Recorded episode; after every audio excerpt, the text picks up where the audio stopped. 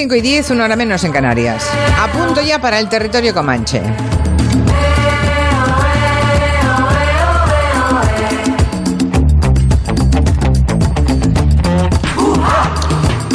Y uh, juntos, juntos, como aquella canción de Paloma San Basilio, pero, pero juntos en espíritu, porque están a kilómetros de distancia, tenemos a Máximo Pradera en su casa de Madrid. Buenas tardes. Buenas tardes, aquí muy contento. Ah, mm, contentísimo. ¿Has oído lo de Lanzarote? Bueno, ahora lo comentamos. Es que yo estoy, bueno. Miki Otero está en su casa de Barcelona. Hola, buenas tardes. Eh, David García Senjo en la suya de Jaén. Buenas tardes. En el estudio en Torre Torreblanca. Muy buenas. Y lo de Lanzarote. Bueno, ya podemos comentar. Uf. Habéis oído la noticia, ¿no? O sea, un tipo eh, viene eh, a la península. Él reside en Lanzarote, ¿vale? Eh, se viene a la península, va a Ciudad Real, entierra a su madre, eh, de COVID, por cierto, de COVID-19, eh, aunque él es residente en, en Lanzarote. Estando en la península se hace las pruebas de coronavirus porque había estado en contacto con un posible foco de contagio y los resultados eh, dieron positivos, dieron positivo, pero dicen fuentes sanitarias que él lo desconocía cuando subió al avión, o sea, él se va a hacer las pruebas a las pruebas a Castilla y León. Estaba en Castilla-La Mancha, se va a Castilla y León, o sea, empecemos a imaginar el recorrido de este hombre, ¿eh? Cambia de comunidad. Bien, ¿se puede cambiar de comunidad, pregunto? En fase 1, no. Eh, vale. Fase uno, no, no sé si No. quién- No se puede. Bien, pues este señor cambia de comunidad. Se va a Castilla y León, no sabemos en qué lugar, se hace las pruebas, le dicen, oiga, confínese en espera del resultado. Él no se confina, se va a Madrid, desde vuelve a Castilla, vu- vuelve a Ciudad Real, de ahí coge una, se va en coche, imagino, o en algún transporte a Madrid y en Madrid coge un avión. Y claro, ¿qué ocurre? Que llega la noticia cuando este señor está volando.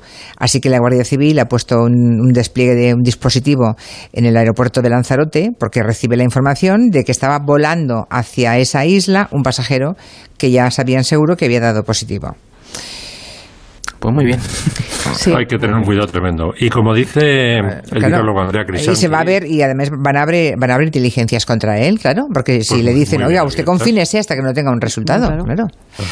No, que, que el, eh, una- un detalle más que me ha llegado vía Véneto, vía el supervirólogo este Andrea Crisanti que paró la, la pandemia en el Véneto, la bajó muchísimo, ¿no? Eh, dice sobre todo que, aunque los más vulnerables efectivamente somos los, los ancianos, y ya casi me incluyo, los jóvenes asintomáticos son los contagiadores. Claro. Entonces ahora todo el todo el desmán de terrazas que se va a organizar en toda España y que ya se está armando. Se, se está viendo, ¿eh? Salen los super contagiadores, que son los jóvenes que no tienen síntomas, pero tienen una capacidad de contagio. Insisto, según este super experto, Andrea Crisanti, eh, que vamos, es de echarse a temblar. Mm, Es que es una sola, una sola persona la que, la que puede. Es que el brote sale de un individuo en, en Wuhan, uno. Y a partir de ahí viene todo lo que todos conocemos. De modo que alguien contagiado en una fiesta de cumpleaños o en un funeral o en una terraza, cuidado con funerales y fiestas de cumpleaños, ¿eh?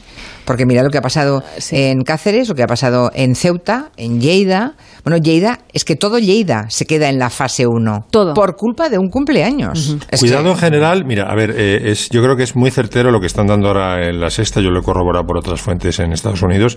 Las tres Cs es lo más importante, es decir, evitar que se den al tiempo lugares cerrados, concurridos y con gente cercana. Si están las tres Cs, las has cagado. Y yo, o sea, los coros, las misas, los restaurantes, los temo. Sí, sí. Cual- Cualquier exceso de afecto, en realidad, ¿no? Que cualquier situación que implique abrazos. Y, Claro, es que sí, pero al aire libre parece que se disipa más, ¿sabes? Tampoco es que se No, trata si te de acercas y abrazas, te aseguro que ni el libro, no, no te salva ni la caridad, vamos. Si te abrazas a alguien, eh, es evidente. O estás hablando, es incluso más que la distancia, es el tiempo que hablas con esa persona. Porque Sí. también depende mucho de la carga viral. Entonces, si estás a, a- a 40 centímetros o a medio metro hablando 10 minutos, pues tienes todas las papeletas. Y ojo con esa gente que escupe cuando habla. Esos ya son los súper, súper contagiadores, pero Sí, de, de sí, la sí. historia.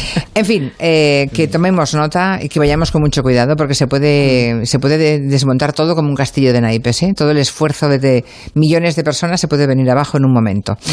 Bien, pero pongámonos un poco en tesitura de viernes, de fiesta, muy pasado por agua porque Máximo Pradera ha pensado, oye, como viene el buen tiempo, una playlist de toallas playa y agua y mar. Bueno, sí, bueno, no solamente es que viene el buen tiempo, es que es el reencuentro de media España ahora con el pase a, a segunda fase de, de- de millones de españoles, ¿no? Es el reencuentro con el mar. Y entonces, bueno, pues playlist, playlist comentada que empieza con este Rumores de la Caleta de Isaac Albeniz.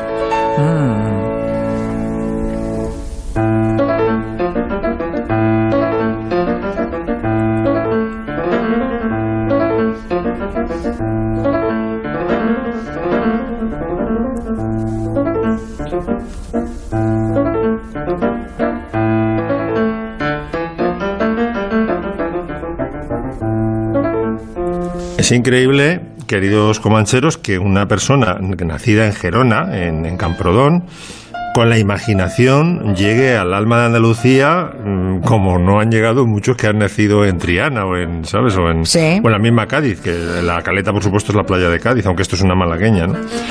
Y también es increíble el ninguneo al que sometieron al pobre Albeniz en, en vida, ¿no? En España, eh, en todas partes. Eh, él, se- él, ¿sabéis cómo llamaba a España? Mi morena ingrata, porque es que no le hacían ni puto caso, le consideraban como un segunda fila, no sé muy bien. El Liceo de Barcelona no le estrenó Merlín, le querían humillar, se tenía que examinar y murió el Increíble, pobre. sí. Eh, Sí, sí, es increíble. Es que este es el, con falla, el mejor músico que ha dado España, ¿no? Bueno, pues ninguneado hasta, hasta la muerte, que ocurrió, como sabéis, fuera. Murió en el exilio, en Cambo Lepé. Pobre Albeniz. Bueno, segundo, segundo escalón de la playlist. canción póstuma de Otis Redding. Oye. ¿Es la póstuma esta? Esto es póstumo. Esto es póstumo. No lo Ahora sabía. contaré por qué. Vale. Sitting in the morning sun. I'll be sitting when the evening comes. Watching the ships roll in. And then I'll watch them roll away again. Yeah.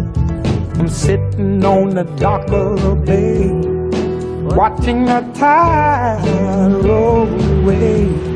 Ooh, just sitting on the dock of the bay, wasting time. Esperas los silbidos, ¿no? Supongo. Bueno, los silbidos son. Los silbidos son la esencia del pleito, señoría. Sí, porque-. ¿Por qué? Porque el tipo grabó la canción cuando todavía tenía la música y ya tenía gran parte de la letra, escrita como hacen los genios en servilletas y en papelajos, Sí. pero le faltaban unos versos. Y el tío dijo, no, la voy a grabar y el- el- lo que falta lo silbo. Ya lo grabaré otra semana. Y entonces es un, un feeling que hace un relleno que hace Otis Redding a la espera de grabar la versión definitiva. Y entonces sobreviene el accidente de avioneta y no la pudo terminar y se quedó con los silbidos. O sea que nunca no nos fueron pensados para eso. No lo sabía esto de los Eh, Ay, silbidos. pensaba que ibas a decir que le quita los silbitos y se quedan nada. Ahí nos está pesada, querida. Cur- Curro Savoy es un poco- empezó así, ¿eh? ¿Eh? Curro Savoy empezó así. Sí. Curro Savoy empezó así, fue un concurso de la radio y no sabía tocar una parte de la guitarra, una canción de Elvis, la silbó y desde ese momento. Y se quedó silbándola. Bueno, claro, sobre todo porque el pobre hombre no sabía que iba a morir, claro. Entonces se quedó así porque a, quién es el guapo que toca algo. Ahí está, ahí Silencio, silencio. Sí.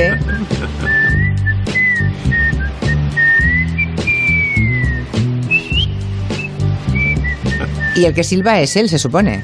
Sí, sí, es él, es él, diciendo, dejo este silbido de relleno. Es un, me recuerda un Es poco un la- silbido la- muy agudo, ¿eh? Muy difícil. Sí, sí. Sí. Mira, mira. Poca broma, yo así no silbo, ¿eh? ¿Cómo silbáis vosotros? Porque hay gente, es- esto hay para todos los gustos, ¿eh? Hay gente que hace sí, gente que hace. A mí me hubiera encantado poder meterme los dedos en la boca y hacer un silbido así tipo ordinario, pero nunca, nunca he sabido. Nunca más Yo no sé silbar y mi, mi padre me ha enseñado, bueno, mi padre sabe silbar de todas las formas, con dedos, sin dedos, con un dedo, con una mano, con las dos. Y yo lo único que hacía era... O sea, Ya. es que era incapaz, totalmente incapaz. ¿Y tercera? Y tercera es la canción más famosa de Francia después de La Viagos, La Mer de d'été, Qué bonitas canciones hoy. avec les La mer, bergère d'azur infini. Je voyais près des étangs. Es curioso como los arreglos de las canciones las fechan con una precisión, ¿eh? Puedes da- dar la década. Esto es los- el año 46. Sí. Él la había ofrecido antes, ¿vale? Pero y se la grabó porque él era, aparte de cantante, era compositor, ofrece canciones. Una cantante francesa que se que dijo que no la cantaba, no sé por qué.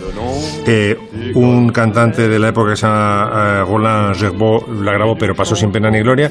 Y solamente cuando lo grabó Trené ya se empezó a hacer famosa. Y bueno, ya ahí cuando murió Trené en el año 2001 había 4.000 versiones de la- Caray. en el mercado. 4.000. Siempre hay alguien que no quiere grabar una canción que luego se convierte en- el gran éxito apoteósico de otro, ¿eh? Es verdad, sí, sí. Sí. sí, sí.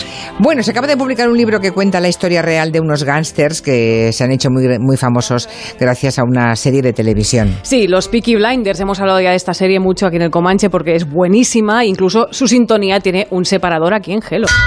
Este, sí, sí. Sí, Lo usamos, lo usamos porque nos gusta. sí, es la familia de gángsters de Birmingham. Como, Es lo más a lo que puedes aspirar, a que, te, a que Joan Quintanilla te convierta en separador. Hombre, eso ya te eleva a la categoría de mito, ya. Si tienes un separador que te Oye, pues os reiréis, pero no sabéis la cantidad de oyentes que a veces preguntan a través de las redes sociales o de correo o llamada por determinado instrumental de algún separador, ¿eh? O Hombre. un jingle Yo de tenía una estos. bossa nova que me dijisteis que iba a aspiraba a separador y se quedó ahí. y se quedó en nada también. Joan, rescata mi bossa nova. Ay, es verdad que lo dijimos, es verdad, no- pero eso, que, eso es que se nos olvida. Tenemos Claro. tantas cosas en la cabeza. Tantos separadores. Que luego decimos una cosa y luego se nos va. Vale, vale, pues la recuperamos. Volvemos a los Peaky Blinders, bueno, una serie que está basada en personajes reales, eh, gángsters de Birmingham, que existieron y los personajes, a ver, no están estrictamente basados, los personajes de la serie están inspirados en gente que sí que se parece mucho, pero son mezclas de varias historias que corrieron por ahí en esa época, ¿no? Todo esto lo cuenta en el libro Peaky Blinders, la verdadera historia, escrito por Carl Chin, que es nieto de un miembro auténtico de los Peaky Blinders, de esa banda, ¿no? Y pública principal, escuchemos en la serie ya a Tommy Shelby negociando con el judío Alfie Solomons, que este sí que existió tal cual. Me he atado el cordón. Y al agacharme, he dejado una granada en uno de tus barriles. Una Mark 15 con un cable detonante.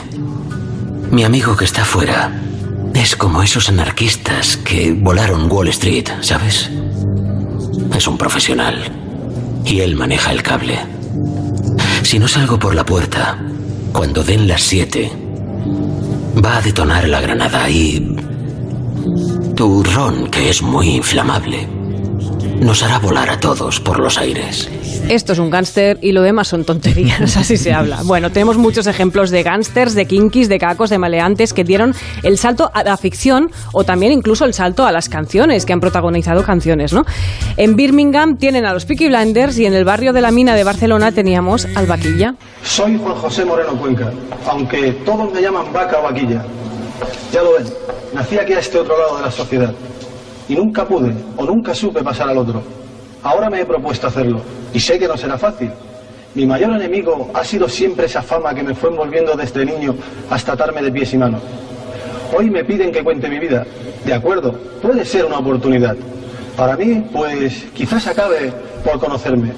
Para ustedes, tal vez empiecen a comprender quién diablos es ese sujeto del que tanto hablan sin saber por qué. Juan José Moreno Cuenca. Todos recordamos El esa- Vaquilla, el sí, Vaquilla, sí, esa historia tremenda, ¿no? Que se ganó el apodo por la forma como vestía a cualquiera que tuviese un enfrentamiento. La historia la contó José Antonio de la Loma en la película Yo el Vaquilla y los Chichos le dedicaron una canción. Puedes ser vaquilla, alegre bandolero, porque lo que gana repartes el dinero. Más historias que se llevaron al cine en este país, la del Lute, Eleuterio Sánchez, que hoy es abogado y escritor, condenado por robo, su historia es estremecedora y Vicente Aranda la llevó al cine con El Lute, Camina o Revienta, parte 1 y parte 2. Pero lo más increíble de todo esto es que Bonnie M escribieron una canción que relataba la historia del Lute. He was only 19 and was sentenced to die for something that somebody else did and blamed on Elute. Al Lute, yo no, Sí, sí. no me acordaba que Bonnie M le hubiera dedicado una canción al Lute. Es que esto es... Recuerdo otros, ¿eh? Pero, el- pero Bonnie M, no, la verdad. Claro, que- es lo más impresionante. O sea, te esperas, bueno, pues lo que pasó, por ejemplo, que Sabina le haya dedicado alguna referencia en alguna canción, o, o Estopa, o no sé, los chicos del maíz también, pero Bonnie M era lo No lo que podíamos no, no. imaginar. Bueno, en Francia tienen al famoso delincuente Jacques Mesrin, cuya historia fue llevada al cine en dos partes y protagonizada por Vincent Castle. En Estados Unidos hay películas que han hecho crecer la historia real de algunos delincuentes, como las leyendas de Pat Garrett y Billy the Kid, con banda sonora de Bob Dylan.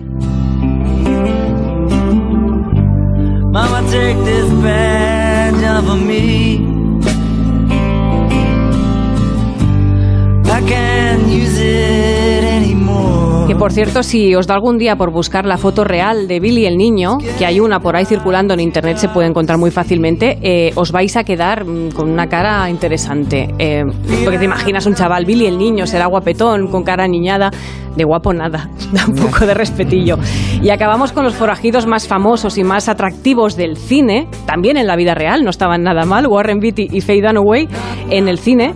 Tuvieron película, tuvieron muchas canciones, porque hay muchas canciones que hablan de Bonnie and Clyde, Muchas. pero nos vamos a quedar con la versión, la balada de Bonnie and Clyde de los Mustang. Oh. Bonnie and Clyde, allá en los años 20, formaron contra el orden un temible clan. Bonnie and Clyde. ¿Sabéis una cosa? En una en un festival de fin de curso yo hice el número de Bonnie and Clyde. Esta canción, pero la original. Sí, la original. La de inglés. Sí, Ah. sí, vestida de... Chula, muy chula. Sí, sí, vestida la pareja de Bonnie and Clyde y con un pequeño baile, una coreografía sencilla y tal.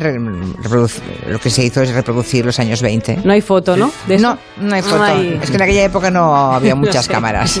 O sea, pero bailecito y cantando también. Sí, no, no, la música era la original, sonaba la música y nosotros bailábamos. Una coreografía. Ah, vale, vale, vale. Sí, sí. Así, con una boina ladeada. Qué chulo. ¿Empuñando metralleta o no? Sí, claro. También. Claro, claro, claro. Que te cree que Ahí se na- pone por poco. A ver qué te crees. Ahí nació el sex symbol, Julio Otero. Que un hombre muerto quedó. Bien.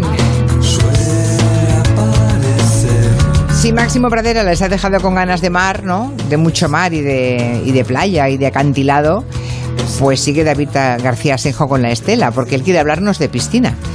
Así que, bueno, pónganse en remojo porque hay muchas cosas interesantes que igual no saben ustedes de las piscinas que va a contarnos hoy nuestro arquitecto de cabecera.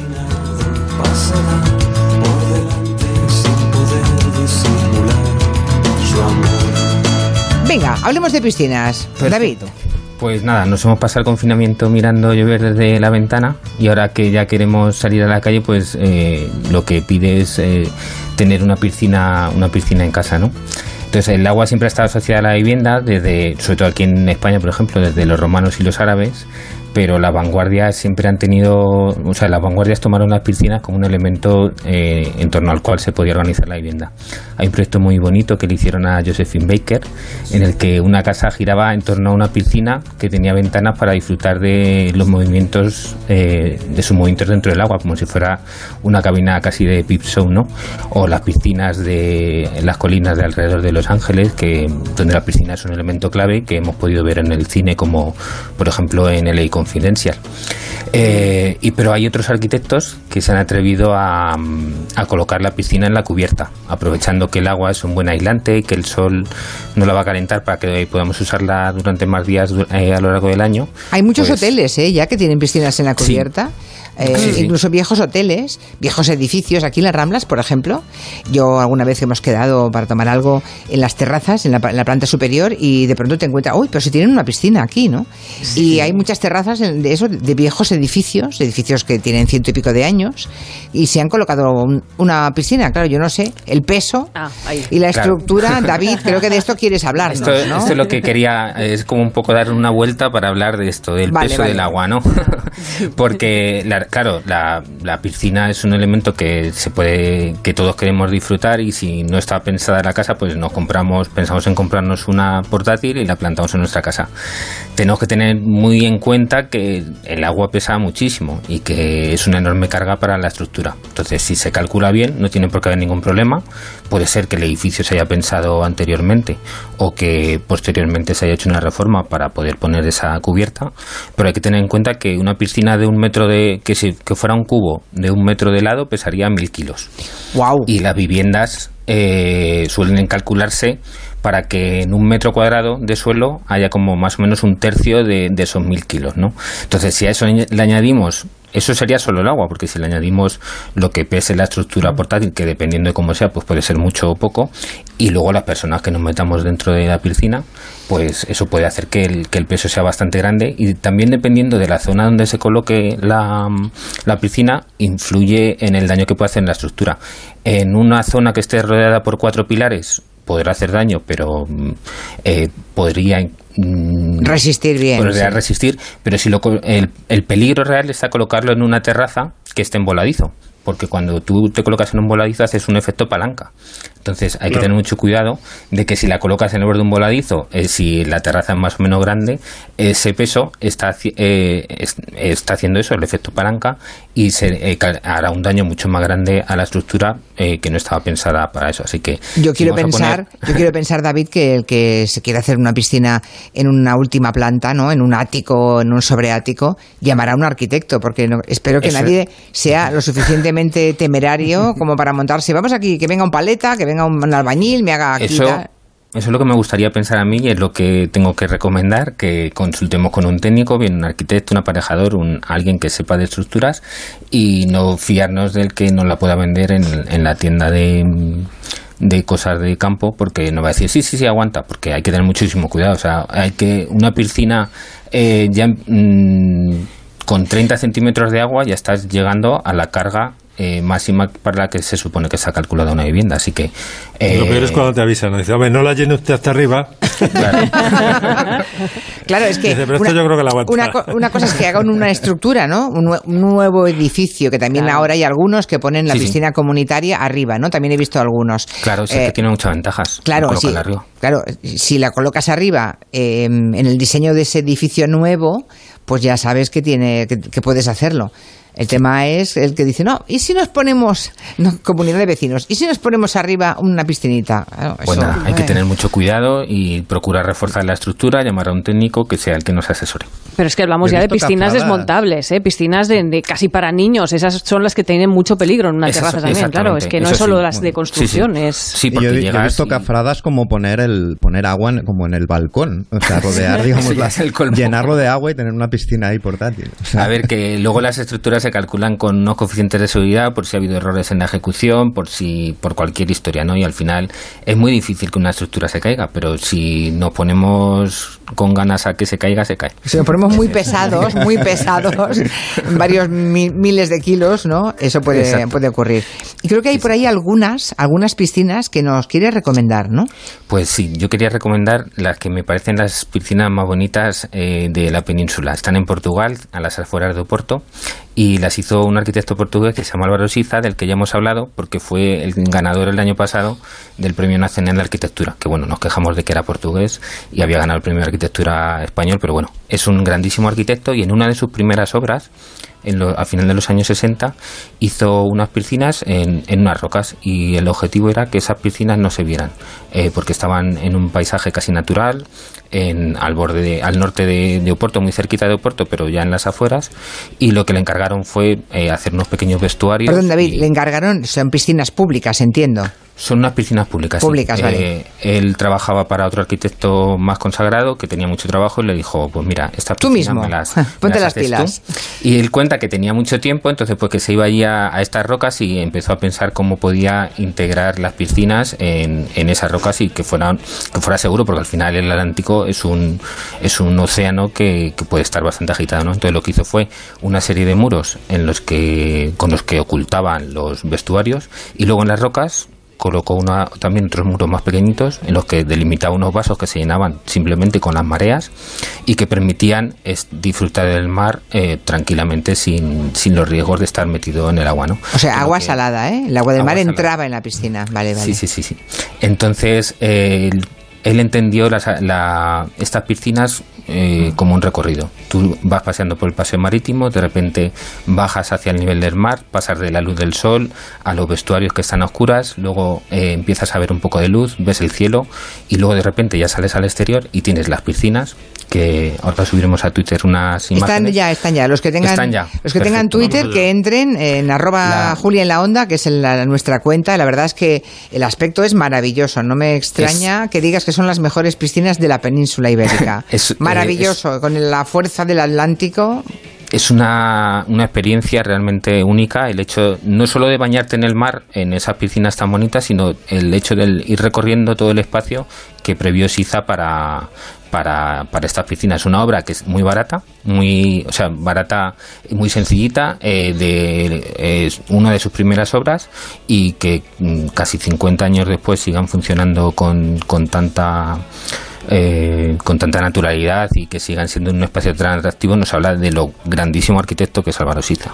Y luego, además de este arquitecto portugués, creo que hay una obra también vinculada a una piscina que debe ser apoteósica en París, que es, es también la imagen que estamos ahora mismo viendo, David. Sí, la, la imagen de, de la... De una azotea en París. Una azotea en Ah, sí, París sí que es es la París, que os sí, comentaba. Ahora me acabo de fijar que, es que la se- veo la Tour al Eiffel final- al fondo, sí, sí. Se vio al final la, la Tour Eiffel. Esta es una de las que comentaba que, se, que si tú planteas una, una piscina en la cubierta, pues en muchos casos es ca- es casi el mejor sitio porque te está permitiendo tener una pista estupenda. Por ejemplo, esta gente, eh, si se hubiera colocado la piscina en el suelo de la parcela, pues no hubiera visto la Torre Eiffel. En cambio, se pueden bañar viendo la Torre Eiffel perfectamente. Pero además Y- esa piscina de París, eh, desde la que se ve la Tour Eiffel, es una piscina estrecha pero bastante larga, o sea, puede nadar en un ratito la señora, ¿eh? Claro, es la ventaja de que eh, usarla para hacer algo de, de deporte que también nos hubieran ido muy bien en estos días de, de confinamiento. Bueno. Uy, días, dice. Bueno, Dos meses y medio. ¿Alguna vez? Está volando casi. ¿Alguna vez os habéis bañado en alguna piscina de, de así grande de un hotel, en, en una terraza? Sí, Sí, yo alguna Ba- vez, Sí. Y- Yo en Barcelona lo, hago porque si pides, por ejemplo, para comer o una consumición mínima o tal, puedes subir a la azotea del hotel y bañarte. Y en momentos de mucho calor en julio lo he hecho. sí, sí. Pero en bueno, Barcelona, lo pero bueno, eso. Sí, sí, pero sí. pasa a esa la caza de la piscina. información. Tengo los secretos. Tengo las pistas. por mensaje directo. Las 5 y 37 a la vuelta nos cuenta Miki Otero cosas de un aniversario, pero un aniversario que no pasa nada, ¿eh? podemos reunirnos todos y hablar. Porque hace 40 años que se cerró Estudio 54. En Onda Cero, Julia en la Onda. Con Julia Otero. Vale, tranquila. Respira conmigo. Hablamos todo el tiempo que tú necesites. Ha tomado usted una decisión muy valiente. Durante el confinamiento, el 016-112, WhatsApp de ayuda psicológica y el resto de servicios contra la violencia machista han sido reforzados. Porque la violencia machista la paramos unidas. Ministerio de Igualdad, Gobierno de España. Hoy más que nunca tu negocio necesita condiciones únicas para seguir en marcha y en Opel queremos ofrecértelas. Por eso, hasta final de mes, todos nuestros vehículos comerciales tienen financiación al 0% TAE y entrega inmediata, porque tu negocio no puede esperar. Financiando con Opel Financial Services a través de Banco CTLM SAU. Importe máximo a financiar 10.000 euros en 36 meses. Consulta condiciones en opel.es. 1.375.000 euros en juego. La lucha por el bote continúa. Atención. Los dispersos tienen nuevos adversarios. Muy bien. ¿Lo conseguirán? Los dispersos a por el bote. A partir del miércoles a las 7 de la tarde en Boom, en Antena 3. Onda Cero Madrid 98.0 Electrocasión te agradece el haberte quedado en casa. Hemos preparado para tu vuelta cientos de electrolocuras. Electrocasión, lavadora Newpola Plus Plus con 5 años de garantía por tan solo 199 euros. Y así todo, somos los más baratos. Electrocasión, ¡corre que se acaban! Conéctate a cccb.org y sigue sus conferencias y debates en directo o a la carta. También puedes consultar el archivo de más de 3.000 documentos entre conferencias, conciertos, artículos y entrevistas. El CCCB desde casa. Todo un mundo para leer, escuchar y ver. Oliver y Alcázar, especialistas en implantología de carga inmediata, traen a España los implantes corticales para pacientes con reabsorciones extremas de hueso, sin injertos óseos, prótesis definitivas en menos de un mes y a un precio muy competitivo. Confía en Oliver y Alcázar y vuelve a sonreír. Infórmate en el 91 564 66 86 o en oliverialcázar.com. Poseemos todos los equipos y garantías de seguridad para nuestros pacientes frente al COVID-19. En Decorman hacemos obras, reformas, decoración, viviendas y locales, diseño con imágenes, todo en una llamada 91 609 3370 o decorman.es. En Adelgar estamos haciendo el mayor descuento que hemos hecho jamás para que todos podamos quitarnos los kilos que hemos ganado durante el confinamiento y con financiación gratuita. Esta es la aportación de Adelgar para que todo vuelva a la normalidad cuanto antes, incluido nuestro peso. Infórmate en el 91 577 44 77 y en adelgar.es y adiós a los kilos. En Los Nogales estamos volcados en atender a nuestros mayores. Con todos nuestros profesionales unidos, nos cuidamos y les cuidamos. Los Nogales Centros Sociosanitarios al servicio del mayor. Todas las puertas que imaginas en Bricolaje Moraleja. Tenemos precios anticrisis por un tiempo limitado. Consulta condiciones de financiación a 12 meses. Calle Timanfaya 4 Humanes. bricomoraleja.com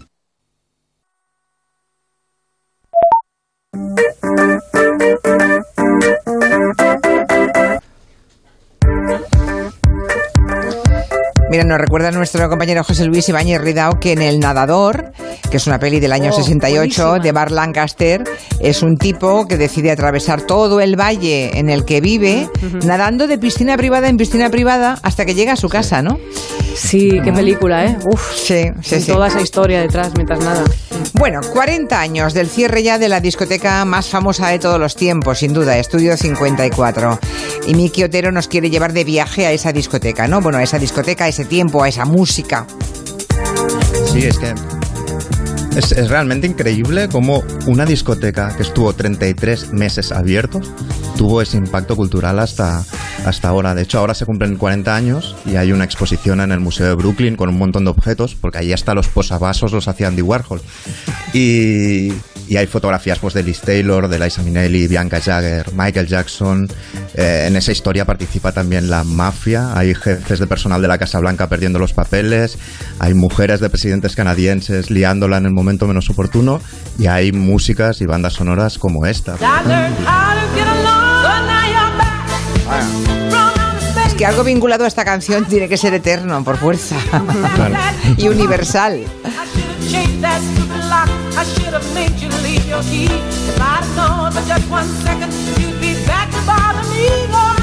Pero seguramente la historia de, de Estudio 54 va mucho más allá, ¿no? De, de toda Mucho la cultura allá, esa creo- del famoseo, ¿no? De los Sí, las celebrities del momento.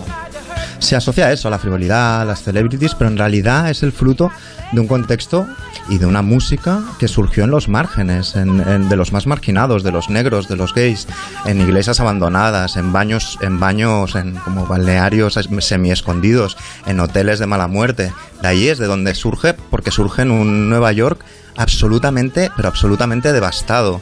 Eh, pensad que era como el final del sueño hippie. Año 68 marta- matan a Martin Luther King, a Robert Kennedy. Y entonces los propietarios blancos de clase media de Manhattan se empiezan a ir a los suburbios y abandonan sus edificios en ocasiones y a veces para no pagar impuestos los incendian. En 10 años hubo 30.000 incendios allí.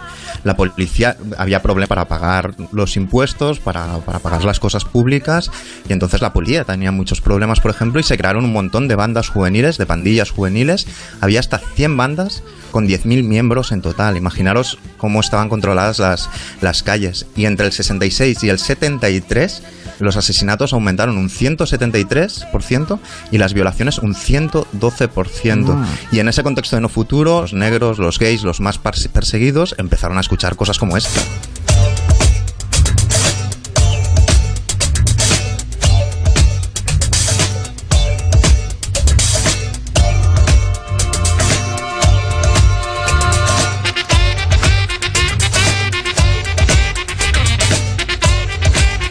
Cierras los ojos y te viene la imagen de Estudio 54 en la cabeza, ¿eh? Solo con la música. Exacto. Solo con eso, todas esas discotecas. Pero esto venía de antes, antes de Estudio 54, insisto, en baños públicos, en hoteles abandonados.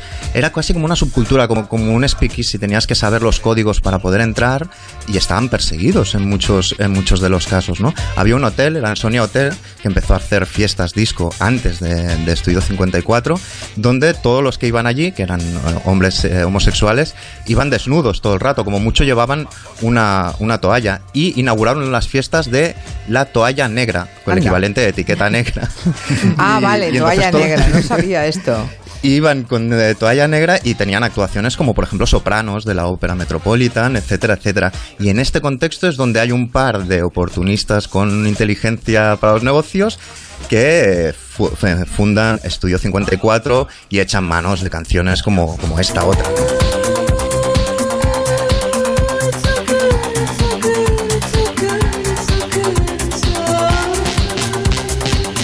Fue sintonía de qué programa? ¿Esto? Es verdad. ¿Es Bueno, de, de muchas cosas. ¿Televisión eh, española? ¿Se gana algo si se acierta? No. no.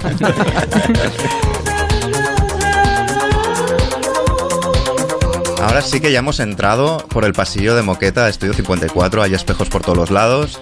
Y los jefes son estas dos personas, se llaman Steve Rubel y Ian Schrager. Os voy a decir por qué están tan fascinados por los famosos.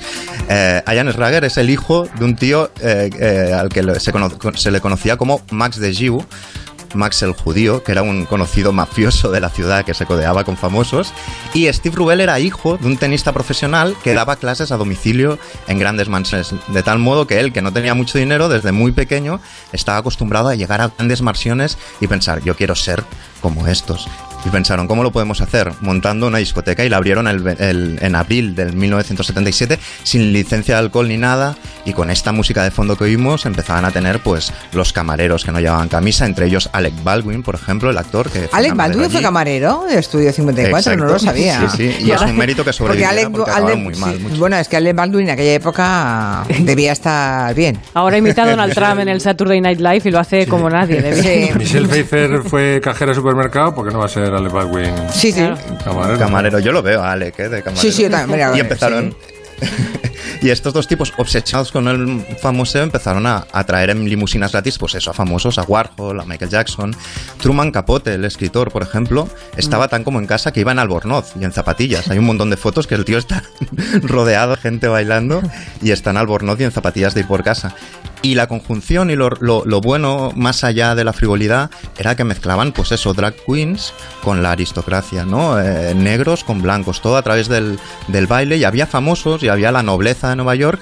Pero le- luego había personajes muy curiosos. Estaba una tal rolerera que era banquero de Wall Street de día y de noche se ponía como loco en la pista de baile. Disco Sally era una abuela de 78 años, que no faltaba ni una noche. Cada noche estaba allí en la pista bailando. Y, para que os hagáis- os hagáis una idea del, del percal, ¿eh? cada noche eran como unos 50 mil dólares eh, montar ese espectáculo, ¿no?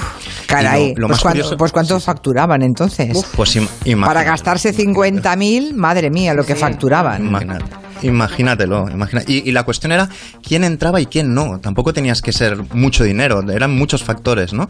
Entonces el dueño, Steve eh, Ravel, a veces se ponía en la, en la puerta y decía tú sí o tú no. Y él mismo decía, eh, dejad entrar, nunca dejéis entrar a alguien que se parezca a mí. Yo jamás me habría dejado entrar a mí mismo en esa discoteca. De tal modo que incluso gente ya famosa de la música, como Nile Rodgers de Chic, intentaron entrar algún día, no les dejaron y hay una anécdota que volvieron a casa, empezaron a componer una canción y empezaron a hacer una canción diciendo fuck off, que es que le den a Estudio 54, la fueron desarrollando y al final esa Al final, ¡ey! Al final, ahí hemos perdido. Al final salió esto. Al final salió esto, Dejadme, sí. dejadme que cuente una, una Cuenta, anécdota cuenta. que llevo, llevo no, a propósito de esto de no poder entrar en un club, ¿no? La contó Billy Wilder una vez, no sé si en un libro o en una entrevista en televisión. Eh, Víctor Mature, o Víctor Macher, como que prefiráis, eh, quería entrar en un club eh, muy selecto de Beverly Hills, de golf, y entonces la regla que tenían allí era que no dejaban entrar actores, ¿no? Pues estaban hartos ya de la farándula y tal. Y entonces el tío al día siguiente fue con una crítica en un periódico donde decía que él no era actor, que era tan malo que no se podía considerar actor. Y no sé si le dejaron pasar. Pero, Pero deberían, deberían haberlo dejado entrar por, en fin. La, la- not reírse de sí mismo. la de cosas que hemos hecho por entrar en discotecas a veces cuando no nos dejaban. No sé vosotros, yo sí tengo alguna Sí, alguna, sí, al- algo hemos hecho. ¿Hemos recuperado a Miki? No, todavía no. Bueno, pues vamos a las canciones, vamos a las canciones, a la segunda entrega de esa lista pensando en el mar y en el verano. Bueno, sí, pues relacionada con el mar encontré una versión de Agarota de Ipanema que yo no la conocía y que es estupenda, Amy Winehouse.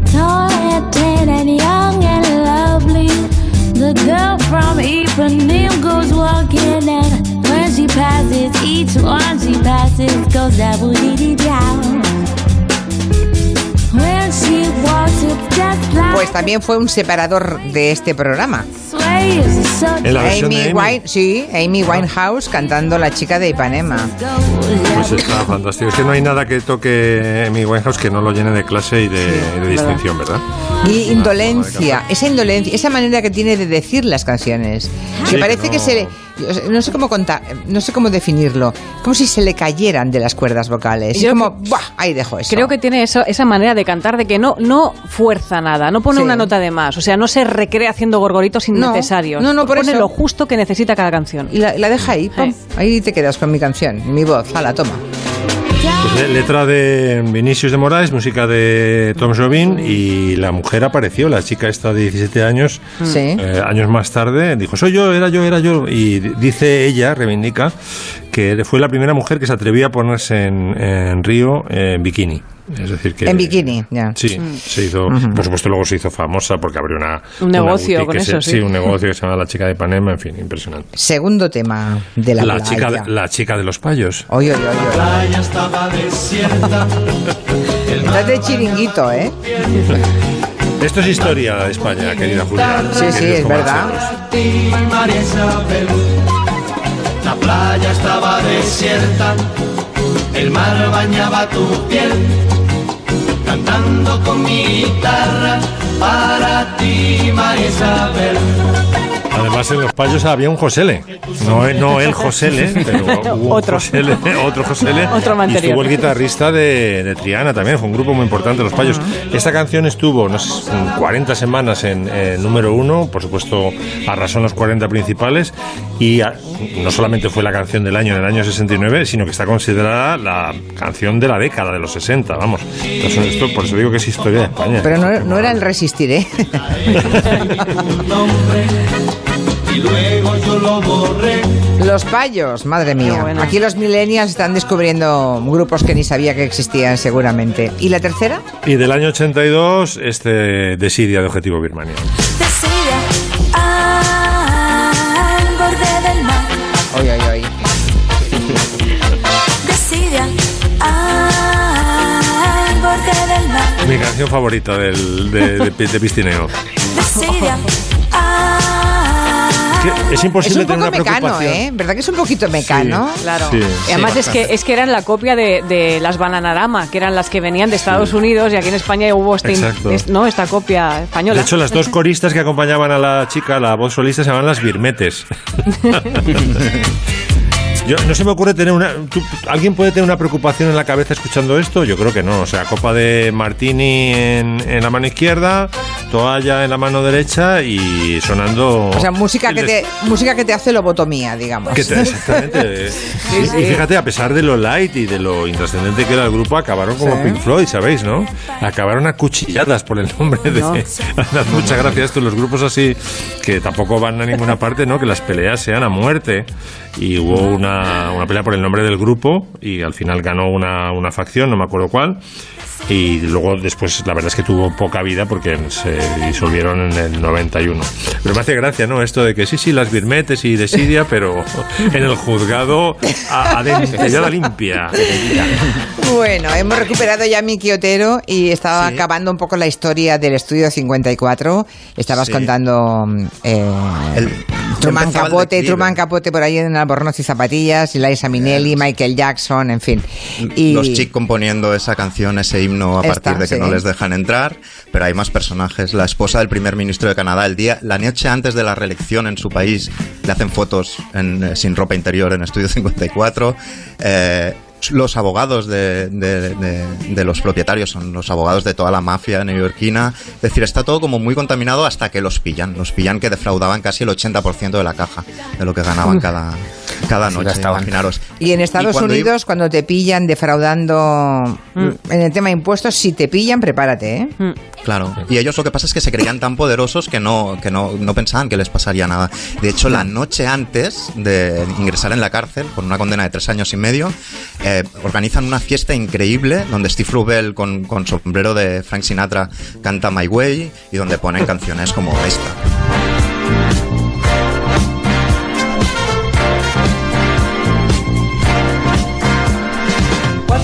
In sharing this one and only life? Ending up just another lost and lonely wife. You ¿Ves? Esta tiene el mismo efecto que la de Objetivo Birmania, pero en bien.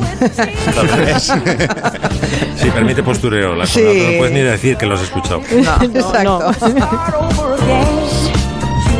O sea, hacen una especie de fiesta de despedida justo antes de que les metan en la cárcel. ¿Y qué pasa? ¿Que mejor cierran? que- que- qué mejor que irte a la cárcel cuatro años de resaca, es perfecto. Y hacen un, festival increíble, van a la cárcel, han muchos años en la cárcel, y cuando salen intentan rehacer su vida, montan hoteles y no les va del todo mal al que no murió. Uno de ellos murió de sida y el otro es un empresario hotelero muy, muy potente. O sea, hay uno que, que ha sobrevivido en todos los sentidos, ¿no? También, A eco- todo- también a- a- económicamente debe ser un chico rico también ahora. Bueno, un chico, No, muy, un muy, señor mayor. Muy, muy rico. Muy Aplicó la idea de Estudio 54 a los hoteles y le ha ido la mar de bien. Pero yo quería acabar con una última canción, ahora que ya empezamos a salir a la calle, que me parece como la canción de intentar salir de sitios y en concreto a la calle, que es Diana Ross. cantando.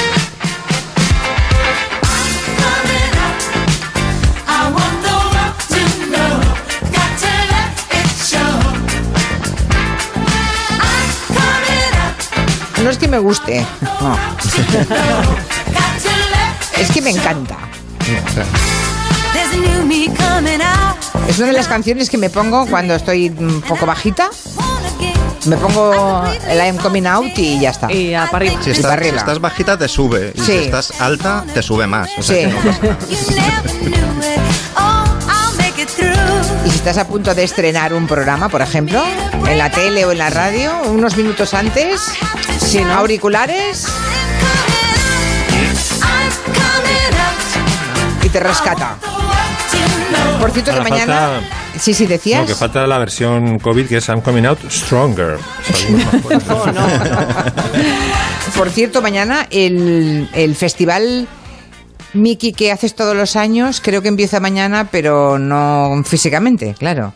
Tendrá, tendrá una versión online que Versión todos online. los oyentes pueden, pueden entrar a las 6 de la tarde. Sí. Serán dos charlas con una escritora que se llama Rachel Cass, que ha escrito un libro sobre eh, la ruina de su matrimonio, como todo ha acabado muy mal, y con Gia Tolentino, que es ahora, a día de hoy, la escritora favorita de, de Obama. Es una hija de filipinos que tra- eh, creció en Houston, Texas, rodeada de un ambiente de, de religión evangélica muy loca, eh, y que es una ensayista maravillosa del New Yorker, muy, muy divertida, que habla mucho de, de cómo nos construimos nuestra personalidad en Internet y de muchas otras cosas.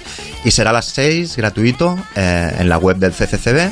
Tendremos esta CCCD, sesión. vale. Primera persona, ¿no? El CCCB, Centro festival. de Cultura, el, el festival es el primera persona, en el Centro de Cultura Contemporánea de Barcelona, en su web. Y tendremos esta sesión que es un poco sucedáneo online a la espera de, de poder recuperar en otoño la, la Ujú. versión del te- teatro normal.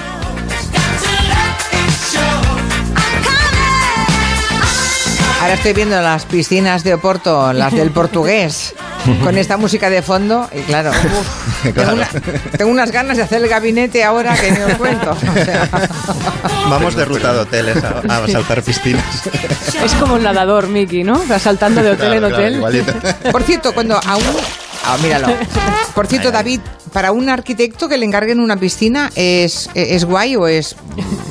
O sea, que yo que digo, "Buah, ahora tengo que Es hacer guay. una piscina. ¿Es guay, sí? Es guay, sí. Eh, también, hombre, tienes, si tienes una como las de Siza al borde del mar, pues estupendo, ¿no? Pero es una buena oportunidad para tanto para piscinas abiertas como piscinas cubiertas, que son también muy interesantes. Las cubiertas. Bueno, sí, Sí. claro. bueno. Pero, pero, ¿qué le gusta más a un arquitecto? ¿Una piscina normal o una de riñón de esas? De forma de Una riñón. de, una de riñón con un delfín en el fondo. Sí. Y un ancla. Eh, bueno, o unas pirañitas. pequeñitas, más monas. Uy, buenísima. Bueno, pues estamos llegando a las noticias de las 6. Despido a los comancheros con buena música, la música que nos recuerda a Estudio 54. Y hasta la semana que viene, queridos míos. Adiós. Adiós, adiós, a todos. Chao, chao.